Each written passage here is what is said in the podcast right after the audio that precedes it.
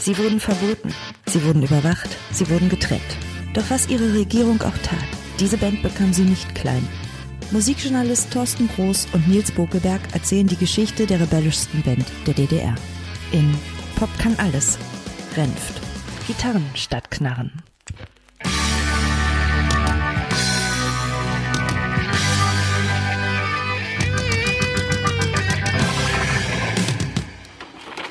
Hallo, liebe Pop kann alles Fans. Herzlich willkommen zur letzten zehnten Folge unseres Podcasts über die Klaus Renft Combo, über Gitarren statt Knarren und heute ist das große Finale. Wir sind wir sind quasi einmal durch die ganze Geschichte dieser Band marschiert und sind jetzt beim großen Finale angekommen, im Hier und Jetzt.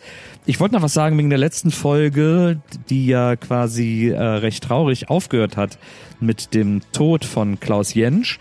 Und ich wollte noch anmerken, es hat irgendwie in der letzten Folge nicht mehr gepasst. Ich, es ist aber trotzdem wichtig, finde ich, das auch noch zu erzählen. Deswegen kommt das jetzt vorweg, dass Klaus ja nicht der Einzige war aus der Klaus-Renft-Kombo, der leider nicht mehr unter uns weilt. Ein, nee, zwei Jahre später ist auch äh, Peter Cäsar Gläser gestorben an Krebs, 2008 der ja auch selber noch mit seiner Band aufgetreten ist und auch weiterhin noch Musik gemacht hat, aber auch er lebt leider nicht mehr. Piotr, haben wir erwähnt, ist ein Jahr vor Jensch gestorben. Heinz Prüfer, der war äh, später Gitarrist bei der Klaus Renf Band, war so ein bisschen auch so, hat so alles organisiert. Der ist 2007 bei einem Autounfall ums Leben gekommen und all diese Menschen waren alle Teil der Klaus Renf Combo und deswegen finde ich, ist das natürlich ähm, nur absolut gerecht und gerechtfertigt, dass auch die nicht vergessen werden sollen und auch denen gedacht werden soll, weil auch sie die Band zu dem gemacht haben, was sie schlussendlich war, weil auch all diese Leute dafür gesorgt haben, dass die ja, dass das Erbe und dass die Legende Renft so groß geworden ist. Deswegen an dieser Stelle auch an euch vielen Dank, dass ihr da wart und dass ihr Teil dieser Band wart. Und jetzt kommen wir zur letzten Folge. Jetzt kommen wir wieder zum Gespräch von Thorsten Groß, dem Musikjournalisten, ehemaligen Chefredakteur. Er ist überall engagiert, wo es in Deutschland um die Belange von Popmusik geht. Er hat übrigens auch das Beastie Boys Buch übersetzt auf Deutsch, ein sehr, sehr gutes Buch, das aber nur am Rande. Thorsten und ich haben uns ja jetzt äh, neun Folgen lang über über die Geschichte und über die Irrungen und Wirrungen über die Musik der Klaus Renf Combo unterhalten. Und das machen wir heute in der letzten, in der zehnten und letzten Folge. Und in das Gespräch hören wir jetzt mal rein. Okay. Wir sind im letzten Kapitel der Geschichte der Renft-Kombo angekommen, Thorsten. Das äh, große Finale. Wir haben ja letztes Mal, letztes Mal hatten wir ja wirklich gedacht, das war's jetzt. Genau, also hier ist es, man muss auch vielleicht, man, man verrät nicht so viel, wenn man sagt, es ist unser großes Finale, ja, aber es ist noch lange nicht das Finale der Renf-Kombo. Das wissen wir, das müssen wir vielleicht in 40 Jahren nochmal nachlegen. Also Stand jetzt besteht sie jedenfalls noch. Oder sagen wir, es gibt eine Band, die sich so nennt, der immerhin Thomas Schoppe angehört. Genau. Ne? Also Monster Schoppe ist wacker geblieben, tourt auch immer noch. Ich glaube, allein dieses Jahr, wenn Sie das jetzt hören, ist 2019. Wenn Sie es in späteren Jahren nachhören, worauf wir sehr hoffen, der Ruhm dieses Podcasts wird wachsen mit ja, den Jahren. Natürlich. Dann ist es vielleicht zu spät, aber zum Beispiel in diesem Jahr gibt's äh, Stand jetzt, glaube ich, noch vier oder fünf Renf-Konzerte. Und damit ja so ein bisschen auch, also so die ganzen, wir waren ja das letzte Mal über die 2000er Jahre, haben wir gesprochen. So war das eigentlich im Grunde schon die ganzen 2000er Jahre gewesen, ne? Was ja, also es gab immer vereinzelte Konzerte in unterschiedlichen Besetzungen oder ja. so. Es gab nie mehr so diese ganz große Anstrengung, daraus nochmal im großen Stil was für eine Karriere werden zu lassen. Das hat auch nicht stattgefunden. Aber die gab's immer. Was allerdings ja so auch so eine Fortsetzung im Grunde der 90er Jahre oder überhaupt auch der Renf-Kompo wiederum ist. Es gab ja teilweise durchaus, also wenn man so Bands wie äh, Silly sich anguckt oder so, auch triumphale Wiedervereinigungen von, von ehemaligen Ostrock-Bands und so weiter und auch welche, die da auf anderem Niveau weitergemacht haben. Aber das blieb dann doch in so einer etwas eher provinzielleren Gelegenheits-Hobby-Bandartigen Geschichte. Ja. Ja, also, also die Band hat auch nach diesen ganzen Toden, die sie verkraften musste, äh, was ja gerade auch als Band nicht besonders einfach ist, irgendwie nochmal äh, eine Platte gemacht, 2008, die hieß Abschied und Weitergehen, womit aber auch so ein bisschen sozusagen die Marschrichtung im Titel schon vorgegeben wurde, denn es gab durchaus emotionale und, und, und auch äh, aufrichtige Abschiede von den ganzen Mitgliedern, die diese Band so geprägt haben, aber trotzdem gab es auch immer noch die, die Lust und die, und den Willen weiterzugehen. Es ist ja auch ein bisschen, ich meine, ne, Monster, äh, was soll der jetzt mit, also 2008 mit Mitte 60, was soll ja. der jetzt noch anderes machen, außer weiter zu rocken? Da ist einfach, das ist einfach Quatsch, sich da jetzt zu überlegen, ich werde jetzt irgendwie hier nochmal Installateur oder so. äh, der Zug ist wirklich abgefahren ab einem gewissen Zeitpunkt. Das ist absolut richtig. Es Und gibt ja zum Beispiel auch, ich meine, es gibt so einige andere Figuren, die sich in so zivilen Berufen dann eingerichtet hatten, weil interessanterweise gibt's ja auch die andere Band Karussell noch weiterhin. Ja. Und Wolf Rüdiger Iraschke, der, der, der die Band ja anführt, eh und je, war zwischendurch viele Jahre Hotelier wohl und ist jetzt aber auch in der Provinz wieder unterwegs seit vielen Jahren. Inzwischen singt sein Sohn, Joe Raschke übrigens. Naja, es wurde übrigens äh, auch äh, 2007 wurde in äh, Leipzig die Renftstraße eingeweiht. Es gibt tatsächlich eine Straße in Leipzig, äh, die nach Renft benannt ist. Äh, nach seinem Tod wurde die wurde relativ schnell entschieden, diese Straße so zu benennen und einzuweihen. Und seit 2007 ist es möglich, in Leipzig die Renftstraße zu besuchen. Also eine sehr äh, schöne und rührende späte Ehrung sozusagen noch. Ja, aber auch absolut angebracht. Gerade Total. die Stadt Leipzig war ja nicht immer gut zu Renft. Das stimmt. Wie wir alle wissen, wer aufmerksam zugehört hat, weiß das.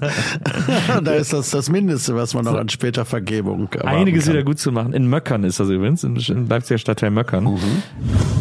Ja, du, klar, finde ich cool. Dann komme ich dich doch mal besuchen. Äh, wo wohnst du denn? Ja, ich wohne äh, hier in Leipzig in der Renftstraße. Ja, genau. Also ich meine, wenn du nicht willst, dass ich vorbeikomme, dann... ja, nee, ich wohne wirklich. Die ist nach, nach der Band benannt. Ich wohne wirklich in der Renftstraße. Also, sorry, aber... Äh, was soll ich dir glauben? Hör mal, wenn ich dir doch sage, ich wohne in der Renftstraße. Guck mal, du könntest einfach sagen, nee, weißt du, ich, wir kennen uns nicht so gut, ich habe irgendwie keine Lust, dass du mich jetzt besuchen kommst oder dir meine Adresse zu geben oder so. Das wäre alles in Ordnung, würde ich alles, ich fände es schade, aber ich würde es verstehen, aber, aber irgendwie jetzt hier so eine Straße erfinden. Ja, ich kann dir jetzt tausend Sachen erzählen. Es geht ja nicht darum, dass ich dich nicht sehen will. Im Gegenteil, ich will ja, dass du mich besuchen kommst. Du musst dann aber halt in die Renfstraße kommen, weil da wohne ich. Du kannst doch jetzt aufhören damit. Ich schwöre dir, es gibt die Renfstraße, weil ich es ja wissen muss, denn ich wohne in ihr.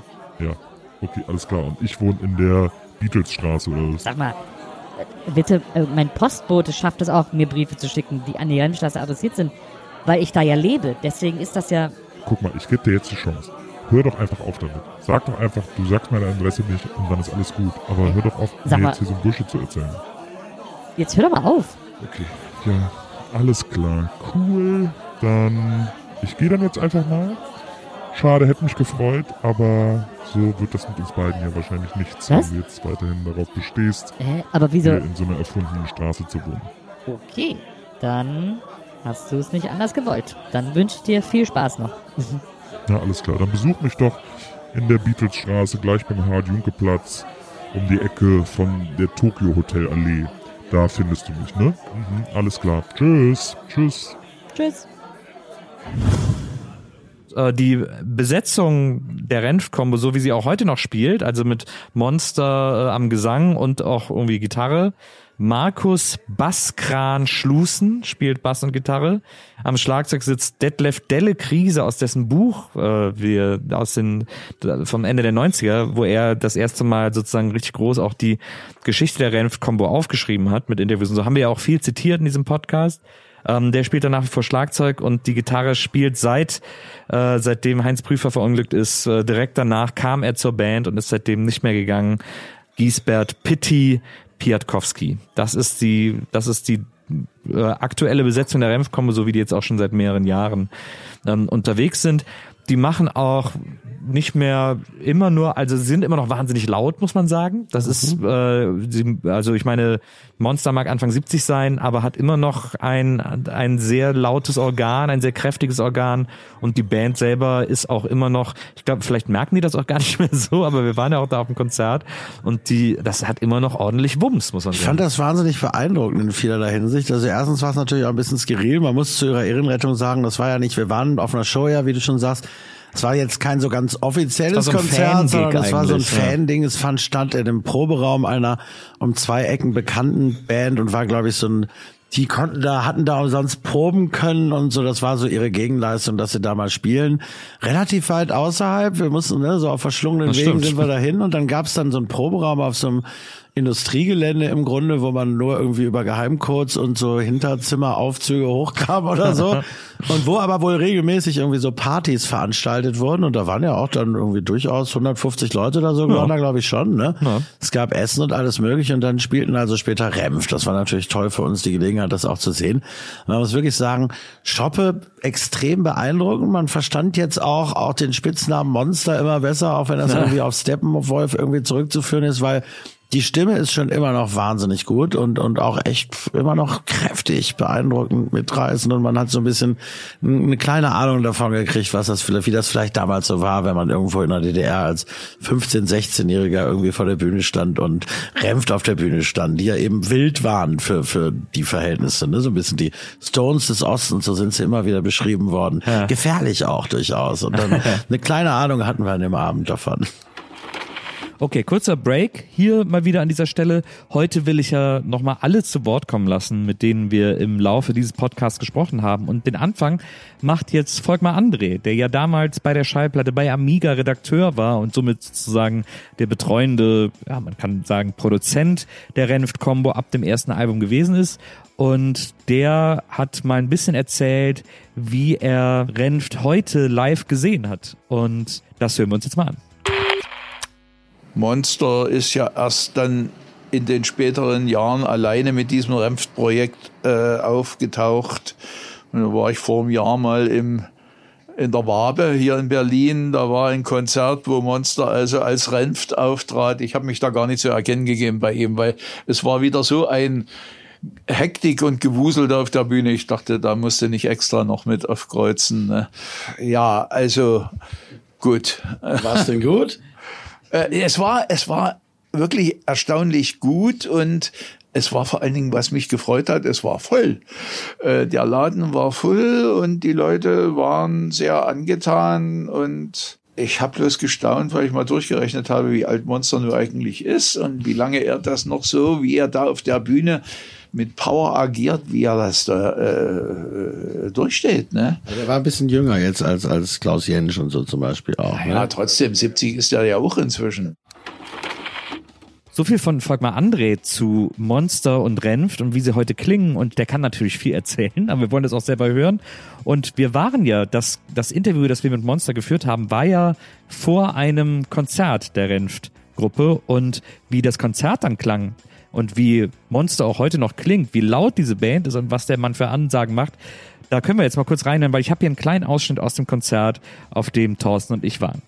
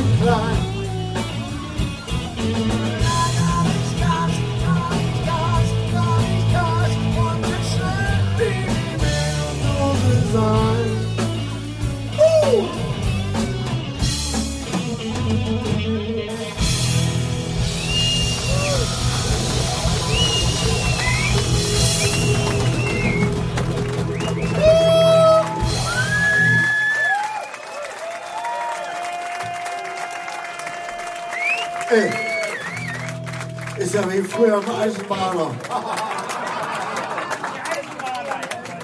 Es fährt keiner mehr. War damals aber auch nicht der Fall.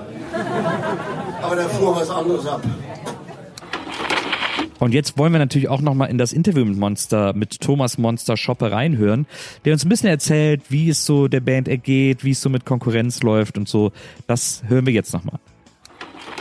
Die ganze Szenerie ist ja eigentlich auch zusammengebaut. Es gibt diese alten Veranstalter teilweise, also zu 90 Prozent nicht mehr da und dort haben die überlebt. Aber die äh, denken, der Umsatz reicht und so kann man eigentlich nicht mehr. Also wir haben keine Lust mehr auf solchen Nahkampfdeal, nannte sich das, äh, zu spielen. Äh, und irgendwie vor zwei Jahren kam immer stärker ein Gedanke zum Tragen. Das waren diese Renft akustisch Sachen. Äh, die macht ja der Tom Wilgos, der die Sachen vorher mit äh, Traumzauberbaum gemacht hat. Und äh, er sagte, na gut, ich höre mir das mal an und so. Und ja, und dann haben wir mal geprobt hier und das macht sich eigentlich recht gut. Und die anderen Sachen mache ich noch, aber das begrenzt sich auf, was weiß ich, Festivals oder, oder irgend solch so Sachen. Also oder zum Beispiel Stadtfeste. Waren wir vor zwei Jahren waren wir in Dresden. Das war ein richtig toller Erfolg. Waren 10.000 Leute etwa da und und da kommt noch mal so die Musik und hinten hinten äh, äh, stehen dann also in der in der, Bühne da stehen dann also aus Bernd aus und die alten Weste von früher und dann sagen ah, hat er doch noch mal gut gemacht. Das ist, ist dann schon gut. Sehr interessant. Vielen Dank, Monster. Vielen Dank, Volkmar André. Und jetzt nochmal zurück ins Gespräch von Thorsten und mir.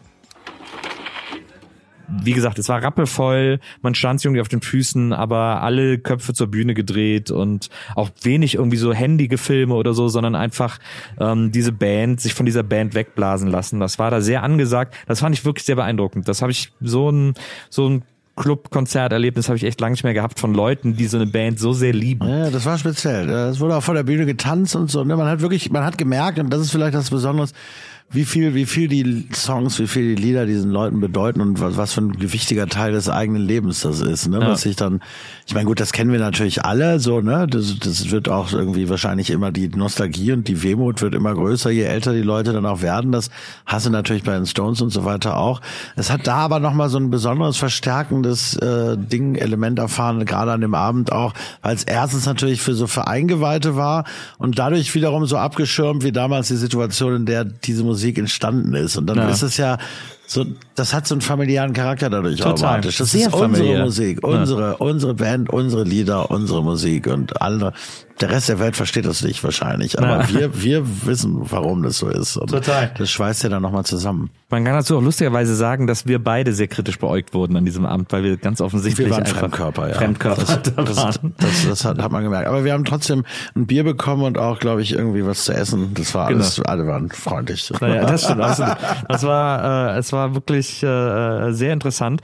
Ja, Renf tritt nach wie vor auf mit Monster. Nicht immer so laut, hat er uns ja auch erzählt. Die machen jetzt auch mehr so Akustik-Sets. Es gibt Akustik-Sets, genau, Unplugged-Shows gibt es Genau, auch. Unplugged, äh, Genau. Das ist übrigens, dieses Jahr spielen sie, glaube ich, sogar nur Akustik-Sets. Ich glaube, hat er nicht sogar gesagt, dass ihm das lieber ist inzwischen, Ja, ja, weil er weil es nicht so laut und ein genau. bisschen entspannter. Genau, so, weil ja. dann nicht die Ohren irgendwie noch zwei Nächte fiepsen.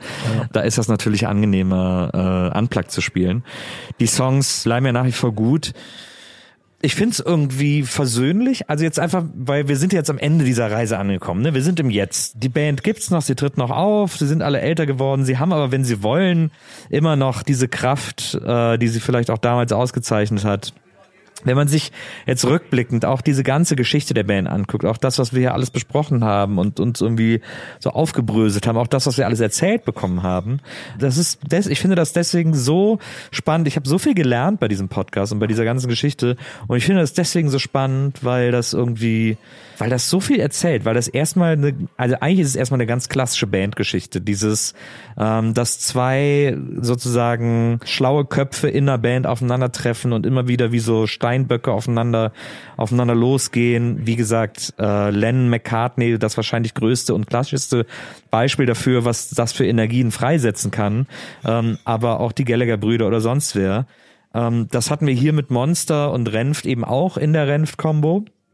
Also insofern ist das auf der einen Seite erstmal so eine klassische Bandgeschichte. Dann aber haben wir das alles in diesem in dieser, in diesem geschichtlichen Kontext, in dieser, diese DDR, die uns beiden ja total fremd ist, die für viele einfach so Lebensrealität war und wo sich viele wahrscheinlich auch irgendwie wiederfinden oder so.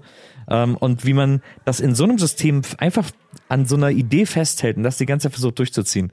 Das ist, äh, glaube ich, das Faszinierende. Was an dieser Stelle perfekt passt, ist ein Ausschnitt aus unserem Interview mit Dr. Jens Giesecke, den wir besucht haben, aus dem Zentrum für zeithistorische Forschung in Potsdam, haben wir in seinem Büro gesessen. Und er erzählt uns einfach nochmal ein bisschen was über Ostrock, über die Bedeutung von Ostrock, wie man das quasi zeitlich heute noch einordnen kann. Sozusagen diese Tendenz kann man sogar schon in den 80er Jahren feststellen. Also wir haben ja in der zweiten Hälfte der 80er Jahre äh, sozusagen die eigentlich eine Kapitulationserklärung des DDR-Staates, dass sie Bruce Springsteen oder Bob Dylan äh, oder andere westliche Rockmusiker äh, für äh, nicht wenig Geld äh, in die DDR einladen, um äh, sozusagen die Jugend ein bisschen bei der äh, bei der Stange zu halten. Und diese Konkurrenz merken ja interessanterweise selbst die beliebten Rockbands in der DDR merken die ja äh, und merken so langsam, dass sie schon in den 80er Jahren ins Hintertreffen geraten. Ähm, also insofern der Trend, der sich dann nach der Maueröffnung und sozusagen der Möglichkeit, alles in der Welt erleben zu können, was man schon immer erleben wollte, deutet sich da so, äh, aus meiner Sicht schon äh, vorher ein bisschen an. Ja, und dann, äh, gut, man kann dem natürlich nachtrauern. Es ist, ist natürlich auch eine äh, traurige Geschichte für manche dieser Bands. Ähm, andererseits kann man natürlich auch darauf hinweisen, dass sich einfach auch viele neue Bands, äh, entweder alte Bands neu erfunden haben, äh, wirklich auch mit, mit einem neuen Selbstverständnis, äh, oder eben ganz neue Bands äh, auch nach oben gespült wurden, äh, auf Begeisterung stießen. Also die Prinzen oder so, die jetzt keine Rockband im engeren Sinne sind, aber äh, trotzdem äh, ja durchaus äh, auch mit sozusagen einem ostdeutschen Markenkern, wenn man so will, auftreten. Äh, die haben auch ihren Platz gefunden. Ähm, gut, und irgendwann, ich würde mal sagen, das verläuft sich dann irgendwann. Äh, Silly ist natürlich ein interessantes Beispiel, weil sie es dann nochmal schaffen, ohne eine Coverband ihrer selbst zu sein, äh, sich nochmal tatsächlich als ostdeutsche Band neu zu erfinden äh, und vielleicht auch als gesamtdeutsche Band äh, neu zu erfinden. Das äh, ist dann die neue Qualität der 2000er Jahre. Aber wenn man sich das mal genau anguckt und auch merkt, also dass heute, also zu, zum, wenn wir jetzt über einen Zeitraum von über 50 Jahren im Grunde sprechen, Ja. Und dann sieht man im Grunde, wenn wir Ende der 50er Jahre anfassen, dass die aller, den allergrößten Teil dieser Zeit, ich würde sagen ungefähr 90 Prozent, war, muss die Triebkraft ja wirklich die Liebe zur Musik und die Begeisterung an der Musik und, und so der Ausdruckswille gewesen sein. Denn es gab ja nur einen ganz, ganz kurzen Zeitraum, in dem wirklich großer kommerzieller Breitenerfolg da war, der das sozusagen untermauert und legitimiert hat.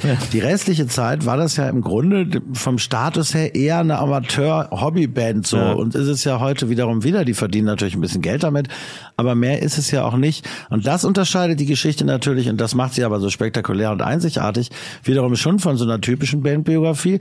Denn du hast natürlich recht, es gab überall diese personellen Spannungen. Die Ja. Leute können nicht mehr miteinander, wir kennen die Stories, die fahren dann in getrennten Bussen und, und haben getrennte Hotelzimmer. Kann man ja auch verstehen nach so vielen Jahren. Aber meistens wissen sie, warum sie es tun. Und das ist natürlich meistens so dieses Wissen, wir, nur wir zusammen sind diese Band und nur wenn wir zusammen auf der Bühne stehen, gibt's die fetten Plattendeals und die großen Touren und, und dieses Leben ist weiter gewährleistet, also reißen wir uns zusammen. Das ist ja da überhaupt gar nicht mehr die Motivation gewesen, Ja. sozusagen. Vielleicht irgendwie der Wunsch danach, aber im Grunde gab es, es gab diese eine kurze Phase von, sagen wir mal, ungefähr 1970 bis 1975, wo sie wieder verboten worden sind, wo sie wirklich viel Erfolg hatten. Vorher, nachher bestimmt ihr Publikum gehabt, gar keine Frage. Ja. Aber das war immer eine wirtschaftlich prekäre Band gewesen, vorher Ja. und nachher, in der auch immer andere Jobs gemacht werden mussten. Es war immer schwierig, Gerät zusammenzukriegen. Witzigerweise ja im Westen daneben auch, ne? Auch da musste wieder Equipment und Proberäume, das war immer ein Problem. Also das sind ja Sorgen, die man als Amateurmusiker kennt und die man so mit 16, 17, 18 ist es kein Problem, dann Ja. scheiß drauf, Musik so. Ja. Die meisten Leute hören damit irgendwann auf und dass die aber, solange sie eigentlich im Grunde gelebt haben und die, die noch leben bis heute, trotzdem immer an dieser Lebensweise festgehalten haben, das finde ich spektakulär. Das ist auch relativ selten. Das stimmt. Also wirklich fest gebissen in diesem Beruf. Das hat sicherlich was mit dem Osten zu tun, also weil quasi die Musik da auch sehr als Beruf einfach gesehen wurde, sehr pragmatisch sozusagen gesehen wurde. Nicht unbedingt immer nur, ich muss hier meine Kreativität ausleben, sondern ich habe keine Lust, äh, Tischler zu sein. Renft hat ja Tischler gelernt. Äh, ich, äh, Musiker macht irgendwie mehr Bock, da kann man auch mehr saufen. äh, das scheint mir irgendwie der coolere Job zu sein. So. Und deswegen da immer so dran festhalten, bis zu einem Punkt, wo es fast so was Manisches hat. Und er dann eben da die ganze Zeit diese Briefe an alle möglichen Leute schreibt, weil er irgendwelche Musikprojekte erhalten will.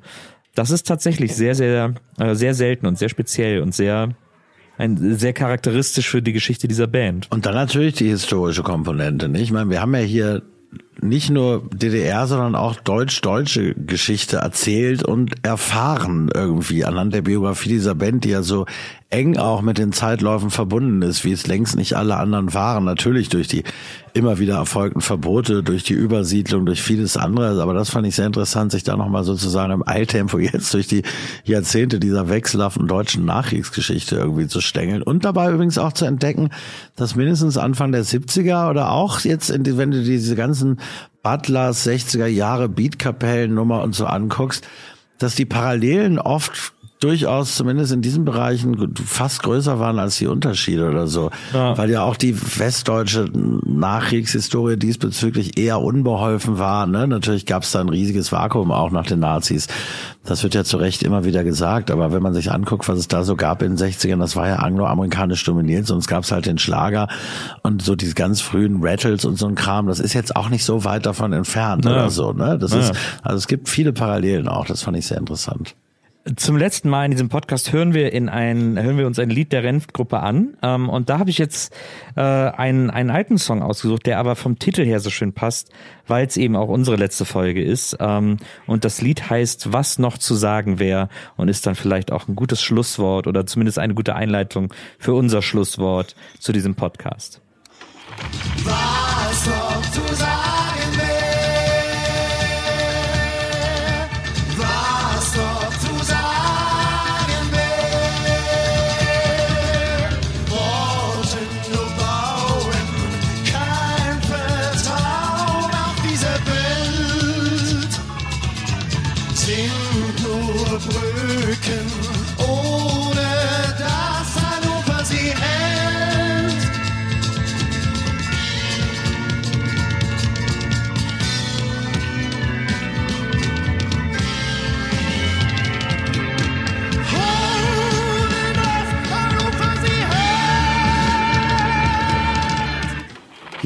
das wäre viel mehr als die Sprache gibt her, was noch zu sagen wäre. So geht's mir auch. Ich bin ein bisschen äh, overwhelmed. Es war ein harter äh, und interessanter Ritt durch diese Bandgeschichte. Aber ich habe das Gefühl, ich bin jetzt am Ende äh, ein bisschen schlauer geworden. Ja, auf jeden Fall. Ich weiß irgendwie mehr über dieses Land und ich verstehe auch, wie die Leute da irgendwie leben konnten. Also ich habe es vorher auch wahrscheinlich schon so ein bisschen geahnt, aber jetzt ist es mir irgendwie nochmal klarer geworden. Deswegen, also für mich hat sich das alles schon gelohnt. Ja, auf jeden Fall. Und auch durchaus ein paar Sachen, ne, das ist ja auch immer disputierlich, aber es gibt auch echt ein paar schöne Sachen. Diese frühen Sachen von Renf sind ja so absolut divers Ja. durch die drei prägenden Charaktere. Das ist ja im Grunde, das sind ja zehn verschiedene Stilarten, aber es gibt echt auch schöne Songs auf diesen früheren Sachen. Das gehört zu. Und sie waren natürlich auch, das muss man zum Schluss auch nochmal sagen, Pioniere der deutschsprachigen Rockmusik. Das stimmt. Wir sprechen von Udo Lindenberg und Tonsteine Scherben. Renf gehören zum Beispiel auch dazu. Absolut. Also die äh, gehören, muss, muss man ab jetzt, wenn man das hier alles gehört hat, definitiv immer mitnennen, weil die haben genauso sehr Geschichte oder vielleicht sogar mehr Geschichte geschrieben als so manch andere Band, äh, der man das äh, zuschreibt.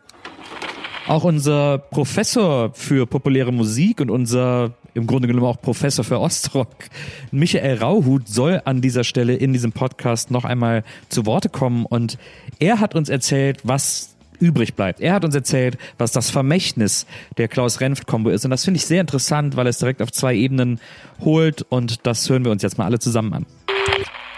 das Vermächtnis der Klaus-Renft-Kombo. Man könnte das äh, jetzt im Kleinen und im Großen definieren. Im Kleinen ist es natürlich äh, die Geschichte der Band, die Musik, Songs, die, also zumindest für diejenigen, die äh, die die damals in der DDR gehört haben oder auch noch nach dem Mauerfall, die damit sozialisiert worden sind, äh, für die wird das wahrscheinlich bis ans Ende der Tage der Soundtrack des Lebens bleiben. Äh, also das ist das Vermächtnis der Band im Kleinen. Im Großen ist es natürlich, und deshalb finde ich äh, das eigentlich auch konsequent, dass die Bassgitarre von Klaus Remft im Haus der Geschichte gelandet ist, ist es natürlich auch eine Parabel auf die moderne Gesellschaft, wenn man will. Also so groß kann man es aufhängen oder so hoch, wenn man möchte. Also wie äh, wie verwirklicht man sich als Individuum, das sich an gesellschaftlichen Verhältnissen treibt? Wie positioniert man sich? Auf welche Seite stellt man sich? Inwieweit spielt man mit? Das ist eigentlich äh, zeitloses Phänomen, eine zeitlose Lehre, wenn man möchte, die man auch aus dem Fall ziehen kann. Und ein letztes Mal an dieser Stelle gebe ich zurück in das Gespräch von Thorsten und mir. Wir sind durch. Wir sind bei Renft heute. Wir haben die ganze, äh, wir haben die ganze Geschichte dieser Band chronologisch nacherzählt. Vielen Dank, Thorsten. Vielen Dank dir, Nils. Es, es war ein großer Spaß, eine Freude. Sehr Ja, fand ich interessant. Wunderbar. Schön, dass ich äh, jemand Kompetentes an meiner Seite hatte und ähm, euch irgendwie, ja, äh, hört Renft. Und wenn ihr das nächste Mal irgendwie im Smalltalk auf einer Party steht und es geht um Lindenberg, es geht um deutsche Rockbands, dann sagt, äh, vergesst nicht Renft. Denn die haben mindestens genauso viel zu dieser Geschichte beizutragen wie alle anderen auch. Ganz Danke genau. fürs Zuhören. Macht's gut. Tschüss. Tschüss. Ja, und an dieser Stelle könnte der Podcast jetzt zu Ende sein. Unser Gespräch ist ja sozusagen auch beendet, aber ich habe ja gesagt, ich will heute alle nochmal zu Wort kommen lassen. Und Heike Stephan, die Witwe von Klaus Jentsch, die Witwe von dem Erfinder und Gründer der Renft-Kombo, hat uns ja eine Menge erzählt. Und wir haben letztes Mal schon einiges gehört, aber wir können natürlich nicht immer, ich muss sagen, alle Interviews sind extrem interessant und fantastisch und alles waren tolle Interviewpartner. Vielen Dank an dieser Stelle auch nochmal an jeden, der mit uns über die Geschichte dieser Band gesprochen hat. Es war alles sagenhaft interessant und Heike Stephan wollte noch was klarstellen und wollte noch was sagen über, über den Mann an ihrer Seite, wollte noch was sagen, uns noch was erzählen über, über Klaus Jentsch, über Renft, mit einem alten Vorurteil vielleicht auch so ein bisschen aufräumen und ich finde, das ist irgendwie schön, das jetzt am Ende noch zu hören. Ich finde, das ist im Grunde genommen auch ein schönes Schlusswort, weil was sie dann ganz am Ende sagt, das ist eigentlich, das könnte eigentlich auch die Überschrift dieses Podcasts sein. Deswegen hören wir an dieser Stelle nochmal in das Gespräch mit Heike Stephan, der Witwe von Klaus Jentsch und ähm, hört euch das mal an. Hier ist sie. Also mir ist wichtig, wo auch die Ursprünge von Klaus herkamen. Und das war in Berlin schon. Ich bin ja oft in die amerikanische Gedenkbibliothek gegangen. Und da habe ich dann gesehen, dass die ja auch diese Kassetten haben, die Videokassetten hatten. Und da habe ich diese, diese alten Kassetten geholt. Und diese, diese Blues-Kassetten, diese uralt, wo es entstanden ist, auf den Feldern und da. Und da haben wir geguckt, wir beide. Also das, er kannte ja auch, er wusste ja, woher es kommt. Und das ist der Ursprung, den er von Anfang an immer in sich auch hatte, um Musik zu machen. Und das ist das, was ich Monster, äh, nee. Aber das sind so, so, so Sachen. Also er, er hat nicht einfach Musik gemacht und einfach mal hier schrumm, schrumm. Der hat wirklich vom Ursprung angefangen, von dem, was er machen wollte. Ja, es ging ja Zum Rock, um Blues, Rock, ne? Sachen. Das war natürlich Ja, vom Westen die- rüber. Ja. schwieriger an die Quellen zu kommen oder Genau. ähnlich vergleichbar im Grunde als Mhm. jetzt im Westen sozusagen auch die Generation, die in den 50ern sozialisiert wurde oder so. Ne? Ja. Man hat so Besatzungssender gehört und dann No, das erste Mal no. Elvis und so. Das hat er alles gehört. Der hatte ja auch Platten gehabt, weil äh, seine Mutter, die sind ja auch rübergefahren. Und äh, er hat das gehabt. Und er war immer einer, der es zuerst hatte. Und das war so, also er, er war vom Ursprung an, hat er angefangen. Und das waren so toll, ich, die kannte ich auch alle nicht, diese, solche Sachen, wie die da so stampfen oder, oder sägen. Und, aber mit diesem Stampfen, da gibt's also, und buff, buff, buff. Und das, das war das, wo er drauf aufgebaut hat. Und jetzt nochmal zum Gitarristen, also zum Bassisten, der keiner ist. Ich äh, äh, bin der Meinung, ist jetzt wirklich meine private Meinung, dass die, die Renft-Kombo einen ganz eigenen, äh, äh, Sa äh, Sa nicht Sound, sondern einen ganz eigenen Rhythmus hat und dass der so versetzt ist, nach hinten versetzt. Und wie nennt man das, Diskop oder was weiß ich, ich bin, ich hab keine Ahnung, ich kann keine Note. Aber dass das nach hinten so vom Gefühl her, vom Rhythmus versetzt nach hinten ist. Und Der Bassist ist ja einer der Tonangeben, also der, der Rhythmusangebenden, wie der Schlagzeuger ja auch, ne? Der ist nicht so sehr der, der Gitarrist oder so. Und, und Klaus war langsam. Also hat er das nach hinten verzogen. Also so ist auch ein Charakter der Renft-Kombo, ist meine Meinung, so wie ich die auch so höre in manchen Songs, äh, durch Klaus mitgeprägt worden. Und da können Sie sagen, er konnte keinen Bass, wurscht. Er war kein virtuoser Bassist, aber er war ein Bassist. Er war ein Bassist. Im Grunde genommen war er einfach nur ein Bassist, der aber nicht nur Rockgeschichte geschrieben hat, sondern der einfach mitten in dieser Geschichtsschreibung dieses Landes mit seiner Band gesteckt hat. Vielen Dank fürs Zuhören an dieser Stelle. Vielen Dank an alle Beteiligten. Vielen Dank, Thorsten. Vielen Dank nochmal an unsere Interviewpartner. Vielen Dank an Lautgut. Und vielen Dank vor allem an euch, die ihr zugehört habt, denen es gefallen hat, die irgendwie weitererzählt haben, dass es diesen Podcast gibt und die es interessiert hat, mal die Geschichte dieser Band zu hören, die bestimmt nicht alle kennen. Ich bin froh, dass wir die erzählen konnten. Ich bin froh, dass wir die hier abbilden konnten. Und an der Stelle bleibt auch mir noch zu sagen, tschüss, macht's gut, hört Renft und erzählt den Leuten mal, wie wichtig diese Band war. Weil das kann man, glaube ich, nicht oft genug betonen. Danke fürs Zuhören. Macht's gut. Bis zum nächsten Mal. Tschüss.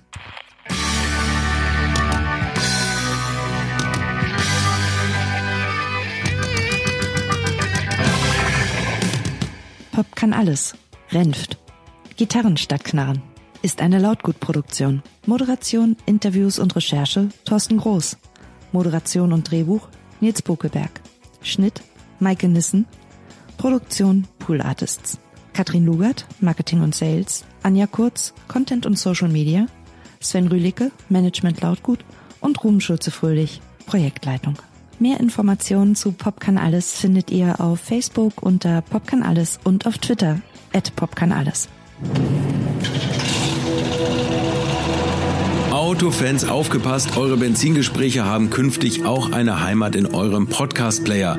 Mein Name ist Carsten Arndt und ich präsentiere euch die alte Schule, die Interviewreihe mit Menschen aus der goldenen Ära des Automobils. Bei mir bekommt ihr keine Tipps, an welcher Ladesäule es den schönsten Kaffee gibt oder wie ihr beim Leasing eures Golf noch ein paar Euros sparen könnt, denn hier geht's um alte Autos, um richtige Autos, die noch Krach machen durften und noch viel wichtiger, um die Menschen drumherum. Rennfahrer, Konstrukteure, Designer, Autoverrückte, das sind die Leute, mit denen ich mich momentan an alte Zeiten zurückerinnere. So hat mir zum Beispiel Kurt Ahrens von seinem 300 Kilometer Crash im über Porsche 917 erzählt und zum Beweis hat er mir gleich noch das verbogene Lenkrad mitgebracht, an dem er sich vor 50 Jahren festgekrallt hat. Dann habe ich Dieter Quester getroffen, BMW Urgestein und weltweit der Mensch mit den meisten Profirennen auf dem Buckel. Der erinnert sich mit einer gewissen Restwut an Gerhard Berger, der ihm kurz vorm Einsteigen ins Rennauto noch Waschpulver hinten in den Overall gekippt hat. Auch heute undenkbar. Oder kennt ihr Schrauberpapst Rüdiger Etzold? Ich behaupte, jeder von euch mit einem alten Auto hatte schon mal ein Buch von ihm in der Hand, denn er hat mit So wird's gemacht die Bibel für Selbstschrauber erfunden und er hat zum Beispiel den Buggy nach Deutschland gebracht, den er selbst konstruiert hat. Ich freue mich drauf, diese und viele, viele weitere Geschichten mit euch zu teilen. In der ersten Folge rede ich übrigens mit Walter Röhrl, den muss ich euch glaube ich nicht mehr vorstellen. Jeden Donnerstag gibt's dann ein neues Benzingespräch mit mir und ganz wichtig, auf der Seite www.alte-schule-podcast.de findet ihr dann künftig immer noch Fotos, Links und Zusatzinfos zu meinen Gästen. Ich wünsche euch viel Spaß, freue mich auf euer Feedback und ich hoffe, dass euch die alte Schule gefällt. Wir hören uns am Donnerstag.